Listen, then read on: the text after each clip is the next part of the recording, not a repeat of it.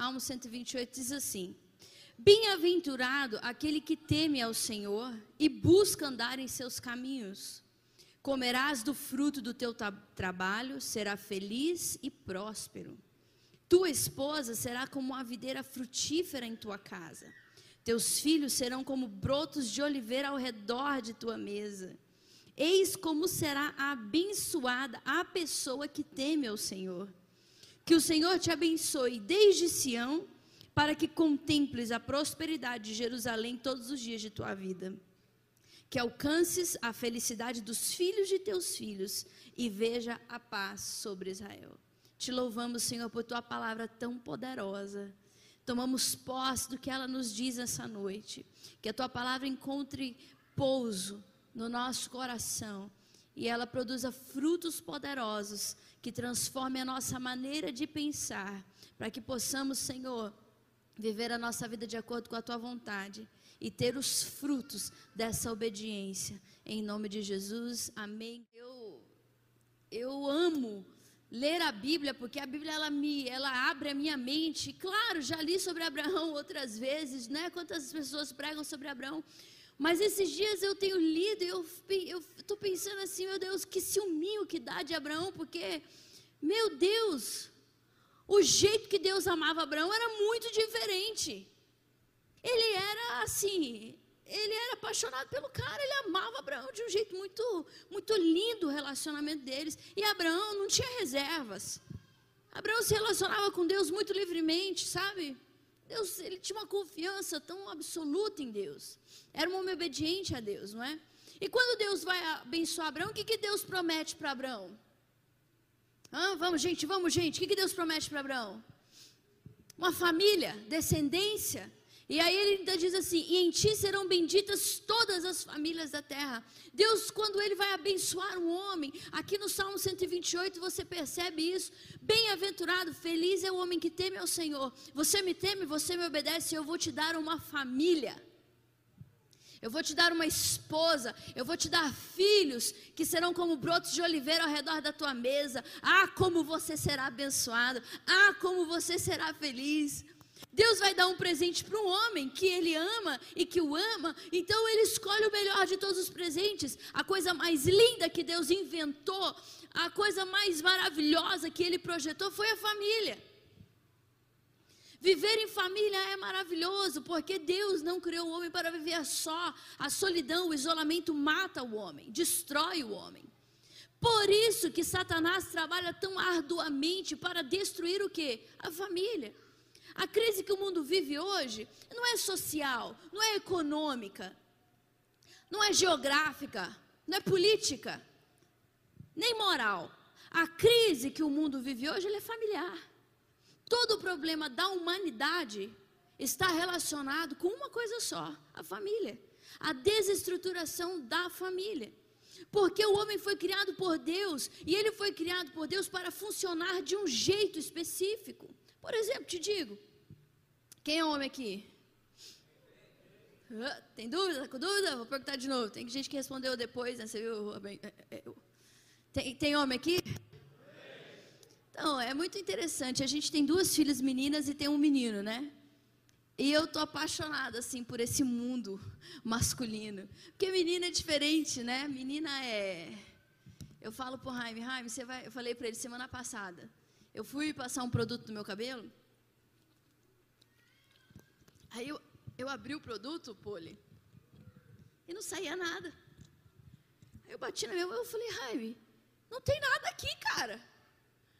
Aí eu falei para ele, não, você vai ter que dar uma mesada para essas gurias, porque não tá dando desse jeito. Elas usam as minhas coisas, mas elas, tipo assim, aí vai usando, vai usando, quando eu vou lá pegar, não tem mais nada no pote. Não tem, não tem o óleo do cabelo, sabe assim, as coisas. Porque elas vão mocada, usa tudo, maquiagem, perfume. Essa roupa aqui é da Laura que eu tô hoje. É, e essa calça também é dela, porque ela não tira do couro a calça. A única coisa que está livre são meus sapatos, porque as bichas estão com os pés assim, gigante. A Laura está calçando 39 e a Chloe está calçando 38. Ai, ufa! Mas assim, minhas coisas, né? Eu falei para ele, é, não sei, dá uma mesada para ela, porque daí elas compram as coisas dela. E ele falou, não, compra você aí, pra, tem que dividir com as meninas. Eu falei, não, mas Eu falei, eu preciso dos produtos melhores, né? Que a idade aqui está chegando, mas olha, elas, elas percebem eu chegando em casa com as coisas. E eu só vejo os olhinhos assim, olhando as coisas. Mas o, o é outro esquema, é outro esquema. Ele é menino é diferente, ele, ele tem umas coisas assim de guri que ele fala, que ele já está interessado no carro, no isso, no aquilo, nas brincadeiras. E o Jaime é um cara que, se você falar assim para ele, e eu acho engraçado, porque o Jaime está aqui no Brasil há 14 anos. Ele sabe de. Serginho, qualquer carro que você falar, ele sabe falar tudo. Pode ser um carro que ele nunca viu na vida, que não existe lá nos Estados Unidos. Falar de um Corcel, de um Opala, ele sabe qual é o motor, ele sabe. Ele nunca. Né? Não tem esses carros lá. Ele sabe tudo. Então, por exemplo, assim, você pega um carro que foi criado, foi construído para andar na rua, certo? No chão. E você coloca ele dentro de um rio e tenta atravessar um rio com o carro. Vai funcionar sim ou não? Fala para mim, sim ou não? Não vai. É a mesma coisa que você pegar um homem, um ser humano, e colocar ele para viver sozinho. E você colocar ele para viver dentro de um ambiente em que ele não é amado, em que não há uma família, em que ele não se sente pertencente. Vai dar problema sim ou não? Vai dar. E o problema é grave, entende? Às vezes até irreparável. Quero falar hoje com você sobre tipos de família. Porque dependendo do tipo da família que te criou, você tem um resultado, você é um tipo de pessoa. Para quem é casado, já casou, vai ter que resolver, vai ter que se alinhar. Para quem não casou ainda, você pode analisar bem antes de você casar, para você entender quem é essa pessoa com quem você vai se unir. Fala comigo assim, eu falo para quem está do seu lado, são cinco tipos de família. Isso aqui é um estudo da é, Building é, Families for Life, é, é, é diferente, é um estudo americano, mas é muito interessante. Então a gente vai hoje abrir esse assunto, certo? São cinco tipos de família. Eu vou falar para você os nomes dessas famílias, mas a gente vai falar sobre elas é, no decorrer desses sábados. Família de vínculos. Fala comigo, para você lembrar, memorizar. Família de vínculos. Família caótica família de regras, família protetora e a família aglutinada. Isso. São cinco tipos e é muito interessante. Não quer dizer que você, é, se eu vou falando das características dessa família, ah, não, esse eu tenho, esse eu não tenho. Não quer dizer que você vai ter todas as características, que a tua família fluiu em todas as características. Mas se você, você vai perceber isso e você vai se entender, compreender algumas características tuas, maneira que você age, que você se comporta na tua vida, no teu relacionamento com os teus filhos, como você usa o dinheiro, e você vai poder consertar, arrumar algumas coisas. Tudo que uma pessoa precisa para construir uma família saudável é maturidade.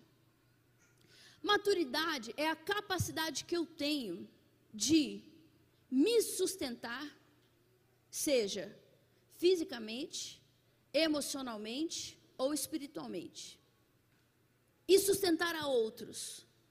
O maduro é aquele que ele pode por ele e ele já pode também por uma outra pessoa. Eu sei decidir por mim e por outro. Isso é o que caracteriza a maturidade. O ponto base da maturidade, o ponto principal da maturidade é o casamento. Compreende-se que uma pessoa madura pode casar. E ela deve casar-se. Porque o homem não foi feito para viver só. Maturidade, casamento. Quando você se casa e se une com uma outra pessoa, todas as interpéries da vida acontece. O casamento não desperta a melhor parte de alguém, o casamento desperta a pior parte de uma pessoa. Uma vez uma moça falou assim para mim, era no dia do casamento, o casamento ia ser sete e meia, oito horas da noite, e ela me ligou chorando, nunca vou esquecer disso. Ela me ligou, eu estava aqui na igreja, posso ir aí, pastor? Eu falei, pode. Ela veio e ela sentou ali, a noiva. Chorando e ela falou assim: Eu fui lá no, no buffet, onde vai ser né, o casamento, e a mulher estava lá do buffet. E me fez um monte de desaforo porque o, o buffet não foi pago, a última parte. Aí eu falei para ela, mas quem que tinha que ter pago isso? Como você não sabia? Ela falou, não, o dinheiro estava com ele. Supostamente isso já estaria pago. Mas ele não pagou, e eu liguei para ele, ele não está me atendendo, e eu não sei o que eu faço. O que você acha que eu faço? Eu falei, eu? Você sabe que isso aí é uma, é uma reincidência. É um problema que ele tem. Certo? Não é a questão de não pagar, é a questão dele ter o dinheiro na mão e ele ter feito outra coisa e não ter falado nada. É, uma, é um problema de caráter que ele tem. Eu falei, mas eu te disse antes, você já sabia disso. Hoje é o dia do casamento, mas se você não quiser casar, você não precisa casar. Aí ela falou assim: Eu acredito que o amor vai transformar ele. Eu falei assim: Não vai não. Eu falei: Ele vai piorar e muito. Falei: Não transforma ninguém. Não, mas o meu amor vai transformar. Eu falei: Então, vai lá. O casamento, ele traz para fora a tua, o que você tem de pior vai, vai vir à mostra. Por isso que é bom que as duas partes sejam maduras e conscientes para entrar dentro de um casamento. Mas é tão lindo, ele é tão lindo. Ai, tem um sorrisinho de lado assim que me mata. Uhum. Vai matar mesmo. De onde? Duas coisas uma família precisa para ser saudável. Diga comigo assim, bem alto: individualidade e relacionamento em medidas proporcionais. Quando eu compreendo o que eu quero, e o que eu quero é uma família, não estou me reunindo a alguém porque eu estou completamente apaixonado, louco, um tesão desvairado, uma coisa alucinada. É essa pessoa, o meu amor vai mudar essa pessoa, vai dar tudo certo, porque a gente isso, porque. E, ignorando todos os outros sinais, você entra dentro de uma barca furada. Porque o que a próxima parte disso é uma responsabilidade sem fim. E, por exemplo, você hoje pode ser fruto de uma família que se juntou, que se uniu, mas com a alma prejudicada, e você foi prejudicado, porque uma família ferida, uma família doente gera um filho ferido. Não tem como escapar disso. E se essa pessoa não encontra em Jesus cura, se ela não compreende o que aconteceu com ela e entra por um caminho de cura e de restauração, ela vai ferir a outros, porque toda pessoa que foi ferida, ela vai naturalmente, consequentemente, ferir também. E sempre as medidas elas vão aumentando e vão piorando e vão piorando e vão piorando. Nós precisamos de Jesus desesperadamente, somos miseráveis demais. Toda criança, quando ela nasce, a primeira coisa que ela precisa é do amor daquela, que, daquela pessoa que lhe gerou e de quem vai cuidá-la. Eu preciso saber, Luísa, que eu sou amado e desejado. Eu preciso compreender que eu pertenço a um lugar. Na minha opinião, a primeira parte, a maior parte do problema da humanidade, das pessoas, das famílias hoje, ela nasce exatamente aí a criança, quando ela nasce, ela não precisa de nada. Ela não precisa de carro, ela não precisa, ela não sabe que roupa que se ela estiver enrolada num paninho sujo, ela não sabe, ela não se importa. Ela precisa da barriga cheia e ela precisa do calor, ela precisa do amor, ela precisa do afeto. Ah, mas não entende, entende, entende sim, sente. E é daí que ela compreende que ela pertence a um lugar. Ah, eu nasci num palácio, então eu pertenci àquele palácio, eu fui uma criança muito feliz. Nossa, eu nasci lá na favela, então sou muito infeliz. Está relacionado isso aí? Não tem nada a ver. Toda pessoa precisa do afeto, do amor, ela precisa do relacionamento. Então eu quero falar de duas das fases da maturidade que a gente entra, que toda pessoa precisa viver e passar por elas da maneira correta.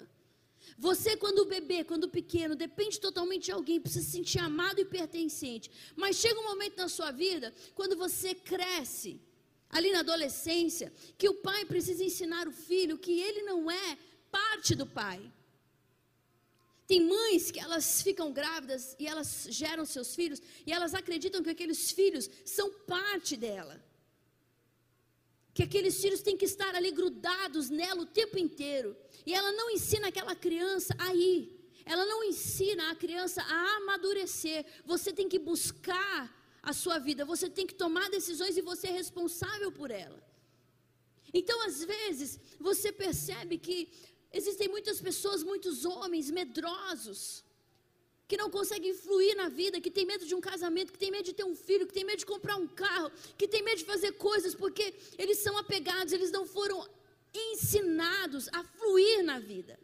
E isso é uma coisa que se ensina. Ela é aprendida, não vem natural. Entende? Quem está entendendo o que eu estou falando? O propósito básico da paternidade é ensinar o filho a ser emancipado. É ensinar o filho a ter essa responsabilidade nos relacionamentos, em qualquer nível de relacionamento que ele tenha na vida dele. Eu preciso criar o meu filho para que ele seja bom perto de mim e longe de mim.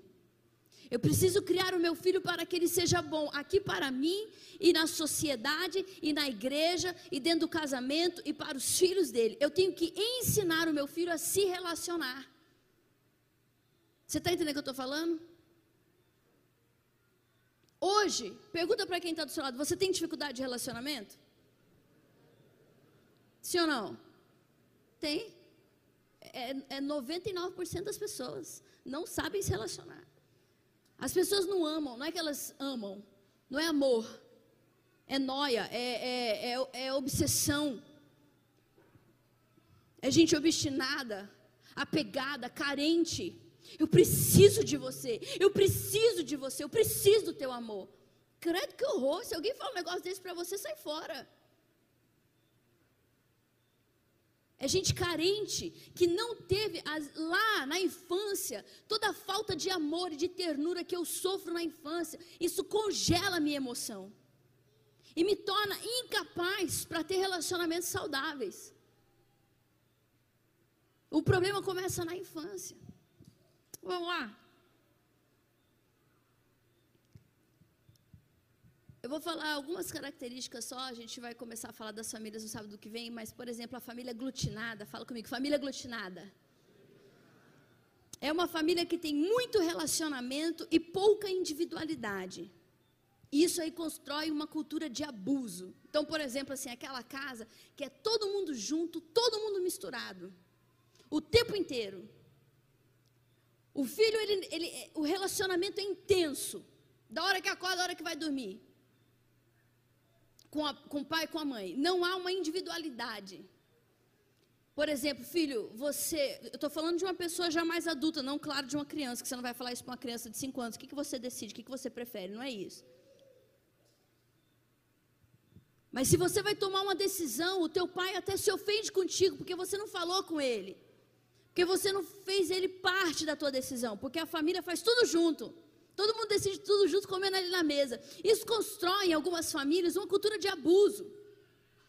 Porque a mãe, por exemplo, vai lá na casa do filho para se meter no, no, casamento dele, vai lá para arrumar o negócio do jeito que ela quer, ela vai lá e fala o que ela quer. O pai vai, não, isso aqui você não vai fazer, isso aqui você não vai comprar, isso aqui você compra assim. Constrói uma cultura de abuso, porque eles têm muito relacionamento e pouca individualidade. Ninguém pode fazer nada sozinho. Quem entende o que eu estou falando? Isso é família aglutinada. Tem muito, muito. A família caótica, ela é o oposto exato. A família caótica, ela é uma família que tem muita individualidade e pouco relacionamento. O guri tem três anos de idade, ele não faz sozinho. É aquele negócio da Maria, como que chama aquela mulher daquela escola que tem aí? É, deixa a criança fazer sozinho. oh, como que é? Maria Montessori, doidona que só. Deixa eu fazer sozinho, deixa eu fazer sozinho. Pela cara da Maria Montessori, você vê que ela não era muito fã de criança desse jeito, né? Tem uma cara assim desangada. Né? Eu tenho medo daquela mulher, meu Deus do céu, tá bom. Eu também acho que criança tem que fazer umas coisas sozinha, tem que ter. Mas vamos lá, né? Não é tanto assim. A família caótica é montessoriana. tá me filmando. Vamos lá, hashtag contra. Ó, oh, é o individualismo. É aquela criança que vai lá e faz o miojo dela sozinha, tá ligado? Quantos anos que ela tem? Cinco. Cada um no seu quarto, cada um com a sua realidade, cada um na sua televisão. Cada... Não tem relacionamento, é individual tudo. Não tem, aquela, não tem conversa profunda sobre nada. Não, está com problema, deixa para lá. Não precisa, não precisa falar. Não, aconteceu isso, mas ninguém fala nada sobre isso. Uma das características da família caótica é isso: não discutir problema. Ninguém discute nada, ninguém fala nada um para o outro, ninguém fala nada de nada. É o individualismo acima do relacionamento, pouquíssimo relacionamento, que gera uma cultura de egoísmo. Toda pessoa que vem de uma família é, é, caótica, ela tem essa questão do egoísmo fortíssimo nela. Por exemplo, aí uma pessoa casa de uma família aglutinada, um cara de uma família aglutinada com uma mulher de uma família caótica. Vai ter problema, sim ou não? Sim, porque ela é super individualista e ele quer fazer tudo junto, é dependente. Quer a aprovação dela para tudo, quer, e a pessoa fala: Meu, faz sozinho, caramba, se vira. São opostos, entendeu? Aí tem o pais de regras. Pais de regras, eles são controladores. E eles permitem pouca liberdade. E eles levam os filhos a uma internalização dos problemas, porque a pessoa, quando ela vive debaixo de um sistema de regras absoluto, ela não consegue externalizar a, a originalidade dela. Não importa o que você pensa, não importa o que você acha, não importa quem você é. A regra é essa. Fica quieto e faz. Por exemplo, tem família que tem um lance assim: não pode deixar nada no prato. O guri não quer comer a comida, ele não quer, ele não tem fome. Ele não gostou daquilo. Você só sai da mesa a hora que você terminar de comer a sua comida. Quem já viu pessoas fazendo isso? Regra, regra de família. A criança está ali, não quer, mas é a regra. Então não importa o que você o que você gosta ou o que você não gosta. Aí você tem três filhos. Esse aqui adora arroz com ovo, esse aqui detesta ovo e esse aqui só gosta de arroz. Você põe um ovo no prato de cada um, arroz no prato de todo mundo e fala: só sai da mesa a hora que terminar de comer. É uma família de regra. Essas crianças, elas depois de um tempo, elas vão crescendo e elas, elas já não, elas já não falam assim: "Eu não gosto de arroz com ovo. Eu só quero arroz". Não, não importa o que eu quero. É isso aqui. Então, onde elas entram, elas estão. Elas podem ter problemas internos, mas elas aceitam aquilo que está. Está entendendo o que eu estou falando? A família de regra. Isso aí é complicado. Pode tornar um adulto completamente passivo, submisso. Alguém está roubando ele, alguém está fazendo algo, mas ele não. Deixa, tá tudo bem, vamos, vamos assim mesmo. Não gostou, mas não importa. Porque ele foi criado dentro desse padrão, entende? Pais caóticos e pais protetores têm outro problema também. Quando o pai ele foi criado dentro de um sistema de muito controle, ele foi muito controlado, então ele fala: não vou fazer isso com meu filho. Então ele vem e gera e permite na casa dele algo, uma liberdade excessiva, o que causa um problema terrível. A liberdade excessiva traz rebeldia para o coração. Eu já atendi muitas pessoas que tiveram liberdade excessiva para fazer o que quisessem. A mãe falava assim: a mãe trata como amigo, porque fizeram comigo, eu não vou fazer com você. Então, vive a vida. Essas pessoas, ao invés de elas amarem os pais e terem por eles um sentimento de gratidão, elas nutrem um sentimento de rebeldia e de ódio por aquilo. Porque elas, elas projetam no pai e na mãe toda a culpa daquilo que deu errado na vida delas. Quem entende o que eu estou falando? Nenhum desses está certo. Já a única família, a melhor família e a mais rara de todas é a família de vínculos. Que, que ela é melhor do que os outros? A única coisa que ela é melhor do que os outros é, fala assim comigo, a proporção. Nem muito, nem pouco. Relacionamento e a individualidade na medida correta. Então vamos lá? Os pais de vínculos, eles criam filhos equilibrando o relacionamento e a individualidade. Ou seja, eles respeitam as escolhas dos filhos, mas eles também responsabilizam os filhos por essas escolhas. E eu não estou falando de um bebê, de uma criança aqui. Porque a maturidade, ela tem fases. E eu quero falar da primeira fase, que é a infância. A fase da dependência. Muitos de nós aqui, a maior parte de nós, fomos feridos exatamente aí, por alguma ou outra circunstância da vida. A fase da infância é uma fase de dependência absoluta, total. Diga comigo assim: na infância, eu preciso de muito relacionamento e pouquíssima individualidade. Você já viu um bebê assim?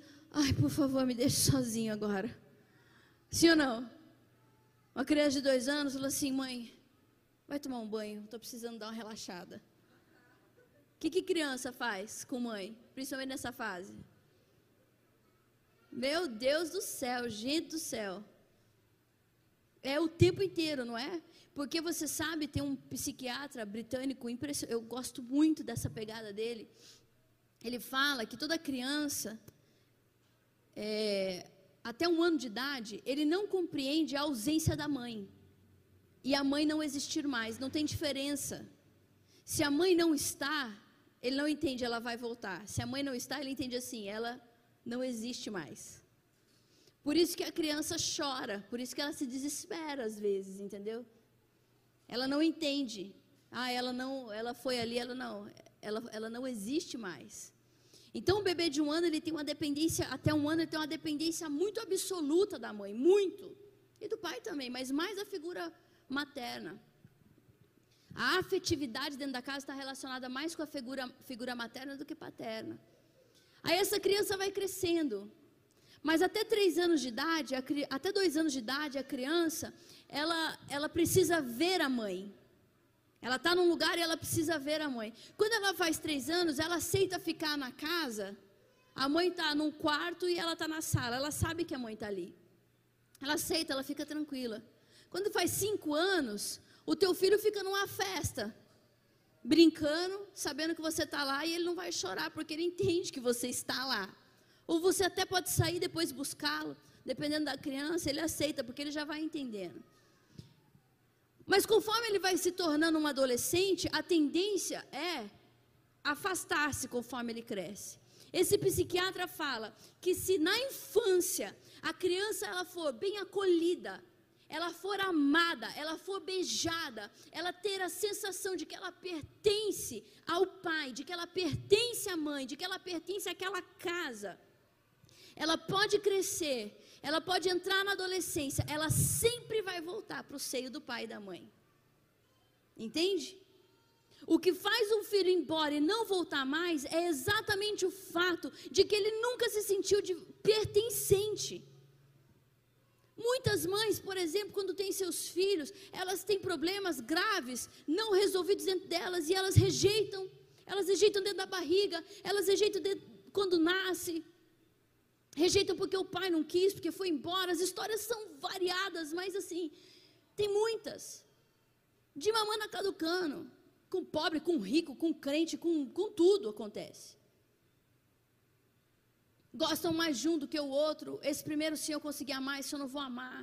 Esse aqui nasceu a cara do pai, que é aquele filho da mãe que me deixou sozinho, rejeita. Aí, aí o problema começa.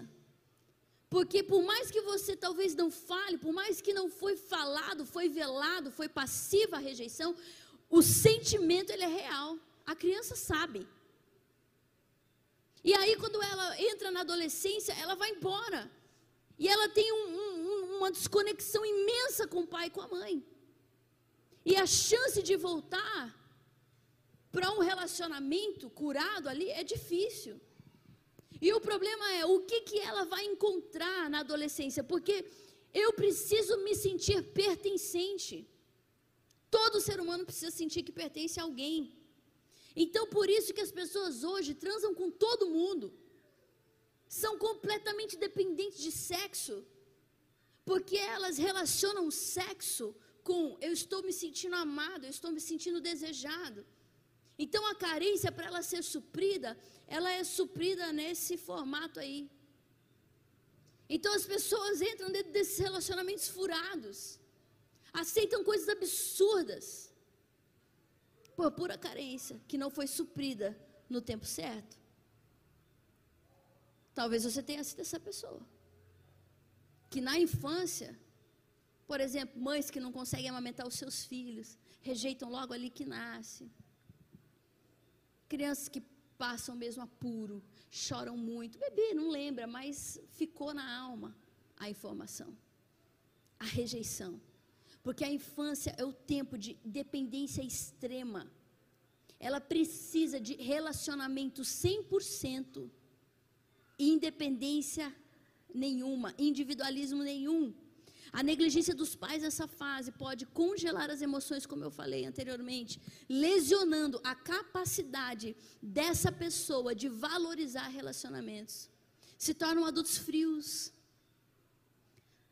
Parece que é aquela, aquela coisinha do psicopata, não sente.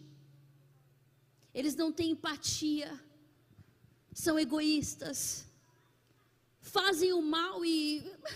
Isso aqui. Não tem sensibilidade, mas porque foram feridos lá. A capacidade de se, de se relacionar foi lesionada. Não só de se relacionar, mas de valorizar o relacionamento, de valorizar a outra pessoa. A gente vive hoje numa sociedade que descarta as pessoas como se as pessoas fossem copinho que você bebe água ali no filtro. Verdade ou mentira? Descarta, e casamento, até filho. Filho hoje é descartável, verdade ou não é, gente? Vamos falar sério? É sério, é verdade. Não, pelo amor de Deus, deixa com a avó, deixa com a tia, vamos lá. Não, não, agora não dá para mim. É, mas é teu. Talvez você foi essa pessoa que passou de mão em mão, que foi para um lado, que foi para o outro, que foi para a tia, que foi para a avó, que foi para a madrinha, que foi para o padrinho, que foi para o. Ficou tudo bagunçado dentro da tua cabeça. E hoje você tem uma dificuldade terrível. Porque a infância é lugar de ser protegido, de ser relacionado. Não é mimar filho, é estar presente, é beijá-lo, é ouvi-lo. É igual o Zion fala assim, ele está com uma história agora que ele fala assim, é, conta uma história para mim. Aí eu falo, conto. Aí eu conto, invento umas histórias e tal. Aí esses dias ele falou, conta uma história para mim, mas eu estava conversando com as meninas e ele ele tá meio egoístinha, né? Porque ele acha que só ele é meu filho. E as gurias não. Eu falei, não, eu tô falando com as suas irmãs. Aí ele saiu, ele falou assim: "Eu vou contar uma história para mim mesmo". E fui embora. Eu falei, ah, meu Deus do céu. Eu falei, então vai, conta lá a sua história para você mesmo. Mas é a fase da vida. Eu, tô, eu tenho várias fases lá em casa, eu tenho três fases. Precisa, precisa que eu leve no banheiro, precisa que eu pergunte, quer fazer xixi, você já fez cocô, você está com fome, você quer mamar, você, vamos dormir, deixa eu tomar banho, deixa eu olhar seu dente, de, vamos cortar o cabelo, deixa eu cortar a sua unha está comprida, a pele está seca, o que, que aconteceu aqui? Passa o repelente, o pernilongo mordeu. Não, ó, o tempo inteiro, o tempo inteiro, o tempo inteiro. O pai tem que levantar para levar seis horas no banho para fazer xixi, ele dormindo, porque senão faz na cama. É uma dependência total. Então você imagina uma criança que não é desejada. Você imagina uma criança que foi fruto de um relacionamento que não deu certo. De uma mãe doente, imatura, de um pai doente, imaturo, e essa criança acontece com todas as necessidades que demanda uma criança. O que que você acha que vai acontecer? Rejeição é batata. Porque eu não tenho disposição para fazer o que ela precisa. Então a criança fica cagada, fica mijada, a criança fica com fome, a criança fica com sede. Porque não tem uma disposição, entende? Uma vez eu peguei uma menininha, é, chorando, chorando, uma mãe irritada, e a gente estava fazendo uma viagem, e, e, no avião todo mundo queria dormir, e, e, já era madrugada, e a criança chorando, irritada. Eu falei: Caracas, meu Deus do céu, o que vai acontecer? Tava uma cadeira na minha frente assim, e o pessoal assim, ai, uh, que, tipo, putz, a mãe. E a mãe, a mãe não se movia, não se movia. Porque criança, é, você tem que achar qual é o problema e resolver. Ela não sabe falar. E não, e não sei o quê. Ai, ai, ai, tô cansada. Ai, tipo assim, não dá, não, não, não tem como. Você tem que fazer, porque a criança depende de você. Aí eu falei, bom, pode ser que eu tome uma, uma patada dela. Mas eu peguei, passei o Zion pro colo do Rai, levantei. Falei para a mãe assim, falei baixinho no ouvido dela. Falei assim, você quer me dar ela um pouquinho? Está cansada. Deixa eu te ajudar. Ai, não, mas ela vai chorar. A menininha se jogou no meu colo assim. Me deu o braço e jogou no meu colo. Eu peguei ela, aí fui andar no avião com ela. E a mãe, eu falei, descansa, aproveita e dorme um pouco. Aí fui, aí fui acalmar a menina, já comecei a orar em línguas. Falei, Jesus, vem aqui, me dá graça. Carinhei, beijei ela, pequenininha, coisa mais linda. Não tinha nenhum ano. E aí eu cheguei perto da cozinha, foi onde tinha luz para ela ver minha cara. E ela viu uma garrafa de água. Ela ficou doida. E começou a apontar para água, encheu um copinho assim de água. E ela bebeu o um copinho assim, sem respirar. De água. Eu falei, meu Deus do céu. A criança só queria água. Mas é que, às vezes, Aquela criança veio e a mãe, eu, eu fiquei pensando, a mãe fazendo uma viagem internacional longa com a criança, cheia de remédio, não tinha aliança, falei, não tem ninguém para ajudar, não tem uma avó, não tem uma tia. Eu falei, ela deve estar arregaçada mesmo, essa mulher, né? E peguei a menininha, aí fui, andei com ela, sentou no meu colo lá, sentei, liguei um desenho, fiquei, ela foi adormecendo.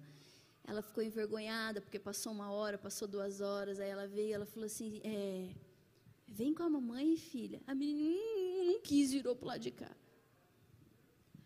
Aí eu falei assim, ah, é que ela tá, ela, ela se distraiu aqui com o desenho. Aí ela falou, mas é que ela tem que tomar esse remédio, senão ela vai vomitar. Eu falei, ela não vai querer tomar, porque ela tomou água e aí ela vai vomitar mesmo, você tentar o remédio. Deixa ela, orei por ela, ela está sarada, não precisa não, você acha? Eu falei, acho. Eu falei, já te dou ela. Daqui a pouco eu levantei, ela, a menininha deu uma adormecida, eu coloquei no colo da mãezinha e sentei de novo. Daqui a pouco veio uma senhora uma senhora cabelo branco já assim, sabe, uns 70 anos, andando assim, foi fingir que no banheiro, ela voltou, ela baixou no meu ouvido e falou assim: "Mãe é mãe, né, minha filha?" Eu falei: "É mãe é mãe". Mãe não importa estar cansada, pai não importa estar cansado, o filho está ali, você pariu, é teu, né? Tem, tem, você tem que estar consciente de que aquela criança é sua responsabilidade. Diga comigo assim: no corpo, na alma e no espírito. Porque tem gente que faz tudo que dá comida, que dá o banho, que não sei o quê, que, mas não entende que aquele ser é trino. Ele precisa de uma casa, de um ambiente propício para ele se desenvolver. Ele precisa de um ambiente saudável, ele precisa de uma casa que tenha luz, de uma casa que tenha comida, ele precisa de uma casa que o pai beije a mãe. Ele precisa de uma casa que tenha alegria, riso, som de risada. Porque ele tem uma alma. Ele precisa sentir a presença do Espírito Santo, porque ele tem um espírito. Porque senão aquela criança vai ter problemas. Ela vai procurar a identidade espiritual dela em algum lugar e ela não vai encontrar, porque o pai e a mãe não conduziram. É uma responsabilidade imensa, é corpo, alma e espírito. Aí eu pergunto para você, que tanto que você foi negligenciado na sua vida? Que tipo de família você foi criado e como foi a tua primeira infância? Você se lembra? Você precisa se lembrar. Você precisa conversar com teu marido, com a tua mulher sobre essas coisas. E você precisa ser livre, perdoar. Se porventura você sofreu negligência. Se você tem uma mãe egoísta, se você tem um pai egoísta, ou se você nem sabe quem são. Você precisa sair desses traumas para você poder entrar num futuro poderoso e ter esse presente que Deus prometeu a todo aquele que amasse a Ele. Uma família, mas não uma família que você vai pegar ela. E a Bíblia fala que os filhos são herança do Senhor. Tem gente que recebe herança e faz o que com ela? Quem aqui já conheceu uma pessoa que recebeu uma herança gigantesca? Eu, eu já. E está pobre hoje. De verdade.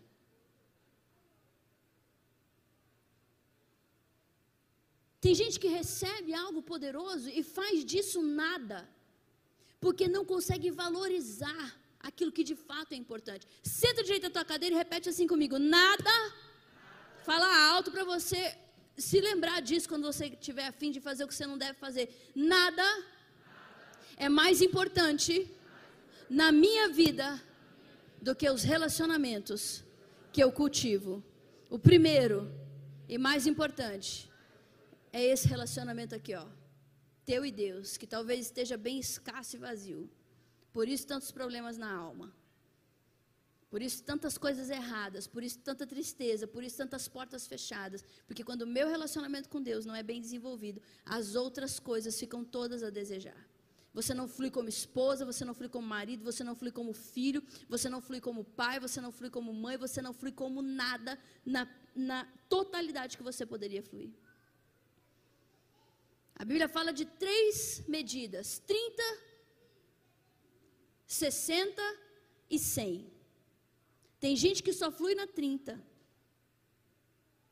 Mas você pode fluir em 100. Mas não flui, porque desse relacionamento aqui não consegue passar do teto. Porque não quer mesmo. Porque a Bíblia fala: Buscar-me-eis e me achareis quando me buscares de todo vós coração. Teu relacionamento com os teus pais, por pior e mais difícil que tenha sido, o teu relacionamento com teu pai e com a tua mãe, a tua vida, o, progredir ou não progredir está muito relacionado com como você lida com os seus pais. Eu preciso entrar em níveis de cura e de perdão. Porque a Bíblia fala assim: honra o teu pai e a tua mãe para que te vá bem e os teus dias sejam prósperos e longos sobre a terra. Talvez você não tenha nenhum tipo de habilidade para enriquecer, não se formou, fala assim: meu Deus, vou ser pobre a vida inteira, mas tem uma promessa poderosa: todo aquele que honra pai e mãe terá uma vida longa e será próspero. Eu preciso encontrar um meio de fazer isso. Depois o relacionamento que eu tenho com o meu cônjuge, com a pessoa com quem eu escolhi viver depois com os meus filhos, depois com a igreja. Os meus relacionamentos não são descartáveis. O dinheiro não é mais importante do que o relacionamento. O orgulho não é mais importante que o relacionamento. Nada vem na frente que o relacionamento. Se os meus relacionamentos não são curados, eu sou uma pessoa pobre. Se eu descarto as pessoas porque elas me ofendem, se eu descarto as pessoas porque elas não, não, não agem comigo do jeito que eu acho que tem que ser, eu sou pessoa pobre. Pobre de espírito. Que estou pegando a herança que Deus me deu e tratando como se não fosse nada. Eu preciso edificar os meus relacionamentos. Eu preciso edificar. Isso é ser adulto, é ser responsável pelas tuas próprias coisas, pelas tuas decisões e pelos teus resultados. Não, mas essa pessoa não quero saber. Você vai ser responsável por isso diante de Deus. O que é o teu casamento? O que são os teus filhos?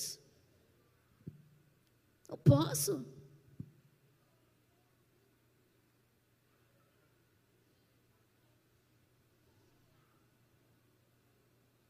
Se você tem filhos e você está fazendo errado as coisas, muda.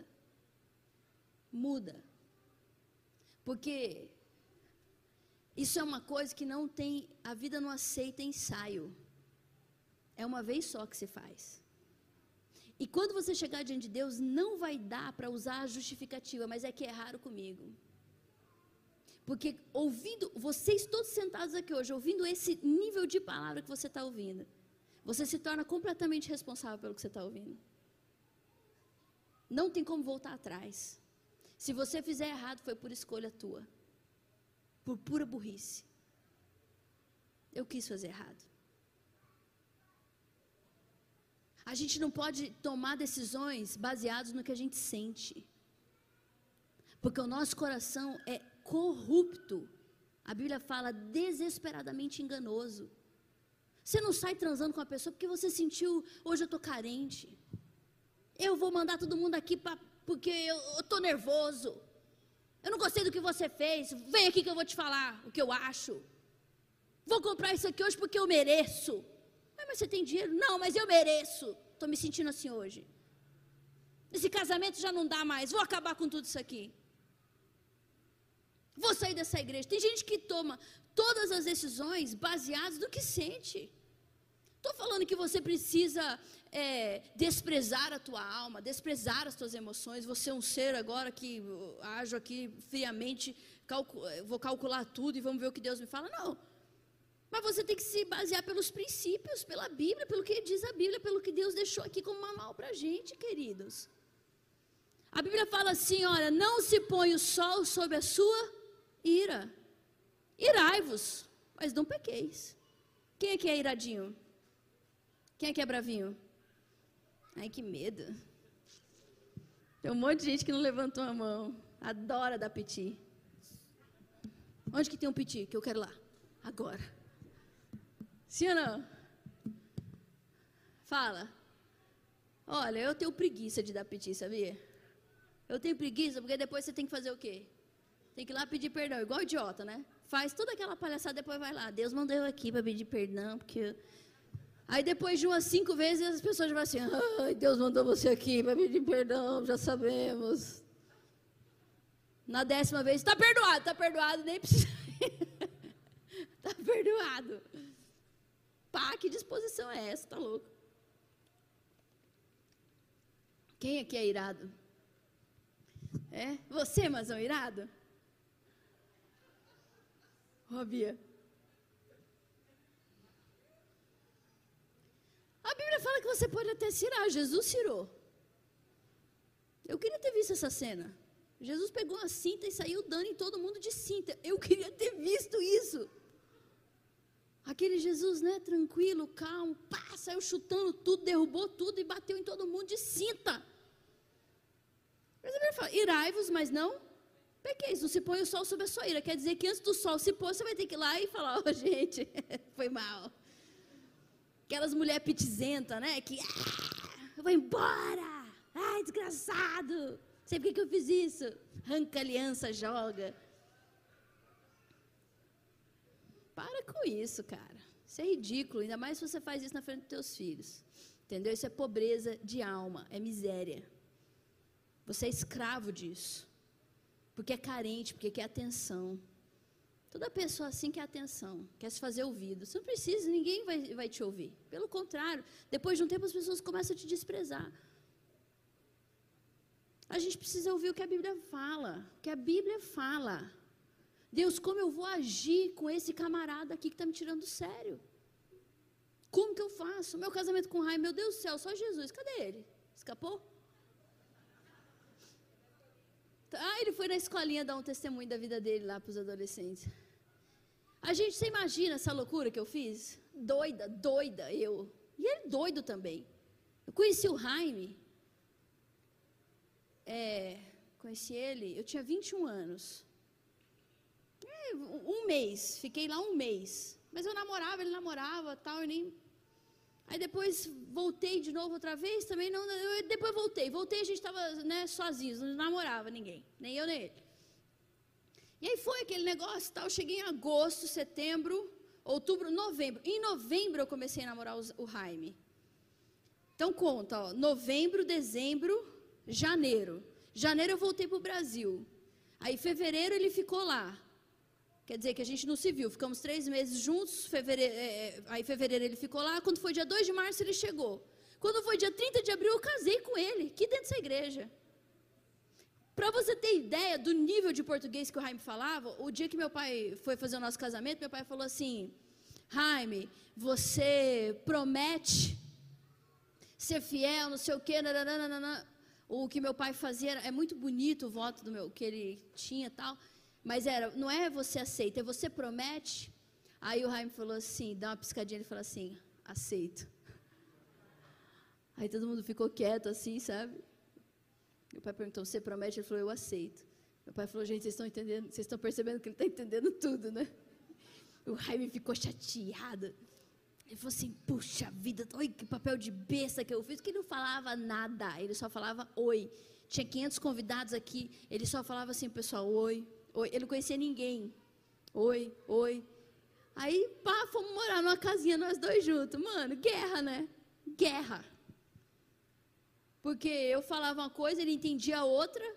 Ele falava uma coisa, eu entendia outra. E deu três meses, eu falei, mano, pega tuas coisas e vai para tua, tua casa. Porque não tem como. A gente vai se matar aqui. Ele falou, não, não, eu não vou embora, que não sei o quê. Blá, blá. Você ter ideia, só para você entender o nível da loucura, eu não falava inglês. Eu falava pouquíssimas coisas em inglês. Eu falava espanhol. Eu falo fluentemente espanhol. E o Jaime falava inglês, mas falava mais ou menos espanhol. Olha no, como que a gente se comunicava, cara, que coisa louca, o que, que eu fui fazer? Olha só. Sofremos um monte, né? O Jaime é de uma família que é, é essa família mais, tipo a caótica, que é individual, né? O americano é assim. Eu sou da família aglutinada, que é aquela coisa todo mundo junto. Uma doideira. Mas aí eu peguei e falei assim, ó, eu não vou envergonhar Deus, eu não vou envergonhar minha família, eu não vou prejudicar a igreja. Três coisas que eu tinha na minha cabeça.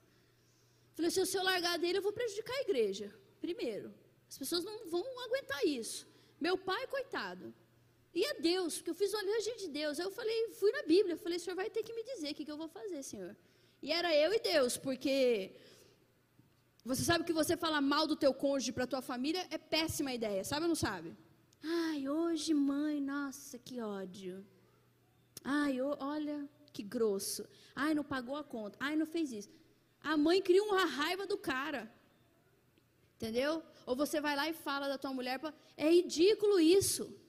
Ridículo. Tem gente que fala mal do cônjuge para qualquer quarta-feira que chega perto. Verdade ou mentira? Eu detesto gente que fala mal de marido e de mulher para mim, sabia? Eu falo, gente, se fala mal do marido que dorme com ela, que paga as contas, que trabalha, que está lá, vai falar mal de mim também, não é não? Fala mal em qualquer lugar que. Ai, olha, é um nojento. Ai, é uma. Aquela lá não serve para nada. Ai, não, querido. Estou falando não de um gabinete, eu chamar, eu conversar, eu te perguntar, não estou falando disso, você pode falar, né? Uma vez a Charlene e o Luiz Fernando foram fazer um gabinete lá na minha casa, eles estavam recém-casados, chegou no portão de casa assim, disse que o Luiz Fernando olhou para a Charlene e falou assim: se você falar mal de mim, o negócio vai ficar feio. Entraram os dois dentro de casa e eu comecei a perguntar: como é que está isso, como é que está isso? E a Charlene só fazia assim. Falei: Chá, está com algum problema? O que, que foi? Uhum. Eu falei: ele é perfeito, tudo bem? Uhum. Aí eu olhei para o Raio e falei: assim, tem alguma coisa errada aqui. Eu falei, uai, o que que tá? Não, e o Luiz Fernando, não, tá tudo bem, pastor. Eu falei, não, pera lá, tô vendo que tem alguma coisa errada aqui. O que que aconteceu? Não vai falar, senão não vai sair daqui agora, vai ficar aqui até resolver quem vai falar primeiro. Aí a Charlene olhou para ele e falou assim, mas se eu falar alguma coisa, gente, eu acho que o casamento termina. Ele me ameaçou no portão. Falei, Luiz Fernando, você não tem vergonha nessa tua cara. Vai falar tudo, Charlene. E eles tinham brigado por causa de um ferro, um negócio que não sei o que, que o ferro tinha caído, arrebentado, ele ficou nervoso. É uma história, mas gente, olha, cada um. Não estou falando disso, estou falando de você ir lá na casa da tua mãe e falar mal do teu marido. Criticar, pôr para baixo, trazer para baixo. Quando você está mal com teu marido, você entra no quarto, fecha a porta e resolve com ele lá. Fala assim, ó, vamos, vamos conversar isso aqui? Não dá. Você chama a tua mulher, tranca a porta e fala para ela, não, vamos conversar isso aqui, ó. Não dá, não dá. Isso aqui não quero, não tem como. Vamos resolver. O que, que você acha? Resolve ali, mano. Quebra o pau. Faz o que vocês quiserem. Abriu a porta, acabou. Porque ninguém é obrigado a ficar catando os cacos de vocês. Principalmente as crianças ou a família. Isso é um absurdo, uma miséria moral. Quem faz filho catar caco, sabe? Na casa, porque rebentaram tudo lá. Fala comigo assim, a infância Fala alto, a infância é fase de total dependência. Se você vai ter filhos, saiba disso. Que você se torna completamente responsável por uma pessoa, corpo, alma e espírito. E se alguém não foi, e se alguém negligenciou você na tua infância, Jesus quer curar o teu coração. E eu vou parar por aqui. Não sei se você está achando interessante. Eu estou apaixonada por esse estudo. Apaixonada percebi tantas coisas. Nossa, já vou fazer tantas coisas diferentes. Eu, eu sou apaixonada pelo conhecimento, entra dentro de mim, o Espírito Santo fala comigo e já foi, já era, mudo na hora. Porque eu quero construir uma família forte, eu quero que os meus filhos sejam fortes e curados, sabe? Quero que o meu casamento seja um casamento invencível. Que o diabo não consiga, ele rodeie de todos os lados e ele entenda que apesar de sermos duas pessoas completamente limitadas, ele não tem como entrar, não vai conseguir. Nós vamos crescer para honrar Jesus até o último dia, o dia que a trombeta tocar. Nós não podemos viver nessa terra, queridos, sabe, como uma família, um casamento fraco, sem muros, completamente vulnerável, gente doida que não dá valor para a palavra de Deus, que vive a vida aí de qualquer jeito. Um dia o diabo vem te dar uma rasteira que não sobra nada. Tem gente que fica brincando com o diabo, igual Sansão. Sansão tinha tudo. Tinha tudo. Tinha poder, tinha força, tinha inteligência, tinha vigor. A Bíblia fala e o Espírito Santo de Deus se apoderava de Sansão. O Espírito do Senhor se apoderava dele. Olha isso. Você sabe o que, que ele fez para isso? Ó. Sansão, você não pode beber bebida fermentada. Ele passava correndo, cheirando as uvas dos parreirais. Tipo assim, não posso beber, mas eu vou cheirar essa uva aqui. Você não pode comer nada morto, você não pode tocar em nada morto. Ele foi lá e pegou mel que estava na carcaça de um leão que ele tinha matado. Ele era um cara, como é que fala essa palavra? Ai, meu Deus. Essa pessoa é, é tipo snob, mas tem uma palavra melhor para isso. Hã? Ele era tipo abusado, ele era, sabe? Você imagina Deus te dá uma ordem e você vai lá e ah, não é para, não é para comer comida, não posso tocar o morto, mas eu posso pegar o mel que está na carcaça do leão, porque eu não estou pegando no morto, mas ele era desrespeitador. Hã? Fala, moroi? Ele era afrontador. Você está entendendo? Tem muita gente que é crente afrontador. Deus está falando para você não fazer, vai lá e faz. E, é, depois Deus me perdoa, porque Ele sabe que eu sou assim. Olha, olha, uma hora você toma um tombo que ninguém te levanta, nem Deus, porque Ele não vai levantar, porque foi Ele que deixou cair mesmo, para você entender. Brinca com o pecado, brinca com o diabo, sabe? Deixa aquela portinha entreaberta da casa assim o casamento, igual eu falei para as meninas, estava falando ali, né, de uma pessoa que eu atendi uma vez. Eu apanhei, né, uma pessoa lá. A mulher, porque o marido foi embora com o outro, casamento horrível, mas eu falei para ela, eu falei, mulher, hoje você está aqui, pelo amor de Deus. Eu falei para ela assim, ó, eu falei, meu, eu estou conversando com você e eu não aguento o teu mau hálito. Como que um marido vai beijar você na boca? Eu falei, você está parecendo uma louca, descabelada, fedida. E o cara, mó gatinho, eu, eu vi ele falei, oh, o naipe desse cara, ele tem vergonha de mostrar essa mulher para os lugares que ele vai. Tem gente que sabe, que vai até na beiradinha do abismo, até na beiradinha. Ó, oh, vai perder, vai dar errado. Ela fica aqui, ó. O cara fica aqui, fica aqui, fica aqui, fica aqui. Tipo, a hora que cai, não tem o que fazer. Você é mulher, se cuide, caramba. Seja uma mulher bonita, arrumada, limpa. Cheira o subaco para ver se não está aí cecezenta, fedorenta, bafenta, aquele cabelo velho, oleoso que dá para fritar um, um ovo aqui em cima. Verdade ou não é? Escuta, deixa eu perguntar, por que, que não lava o cabelo? Por que, que as pessoas não lavam o cabelo? Cabelo é uma coisa que tem que ser lavado todo dia, gente. Cabeça fede. Você está entendendo? A gente precisa ser assiados. Homem,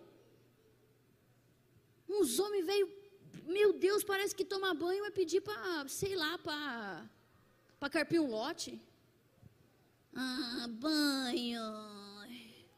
Não estou fedido, não suei. Igual o Zay hoje, falei, vamos pôr a roupa aí para o culto. Eu nem suei, ele já correu assim. Eu falei, ai pai, não acredito nisso. Eu nem suei. Tem que tomar banho, você tem que ser cheiroso, dente escovado três vezes no dia, unha tem que ser cortada. Olha o pé do camarada, aquele garranchão desse tamanho assim, ó. Dá para pegar uma, uma banana ali em cima da mesa, assim, de tanto que a unha é grande, comprida, que nojo. Tem mulher que o marido vai, ela vai fazer um carinho no pescoço dela, que o bigode dela tá tão grosso que ele, ele até assusta, liga a luz para ver se é ela mesma. Não pode ser ela, não, não. E aí ele se surpreende, é ela. A pessoa brinca com as coisas, entendeu? O filho, o guri é o capeta, ninguém gosta do filho. A pessoa sabe disso. Aí ela fala assim: quando crescer, melhora. Pô, por que, que você acha que o filho vai crescer e ele vai melhorar? Ele vai ficar pior. A criança chega na casa dos outros, destrói tudo. Diz, não, depois. Porque não quer fazer algo, porque não quer mudar, porque a gente é gente burra. É gente igual Sansão, que vai até na beiradinha do abismo, a hora que cai, vai fazer o quê? Sansão não teve volta, não teve volta. Cuida do seu casamento. Cuida dos seus filhos, cuida da sua esposa. Não trata essa mulher como se ela fosse sei lá o quê, a tua funcionária. Mulher é um bicho diferente, você tem que tratar bem mulher. A Bíblia fala que mulher é um vaso frágil. Não frágil porque ela é fraca, mas porque ela deve ser tratada de uma outra forma. Você olha para ver se o cabelo da tua mulher está feito. Você olha, essa mulher nesse dia, eu falei para ela, o jeito que você está. Ela falou, esse desgraçado. Ele me fala que não posso gastar porque ele tem que pagar a casa, porque eu não tenho armário na minha cozinha, porque eu, eu não posso gastar porque senão ele não vai me dar o armário da cozinha. Mas ele, o dia que eu vim conversar com ele, musculoso, eu falei, bom, ele paga academia para ele.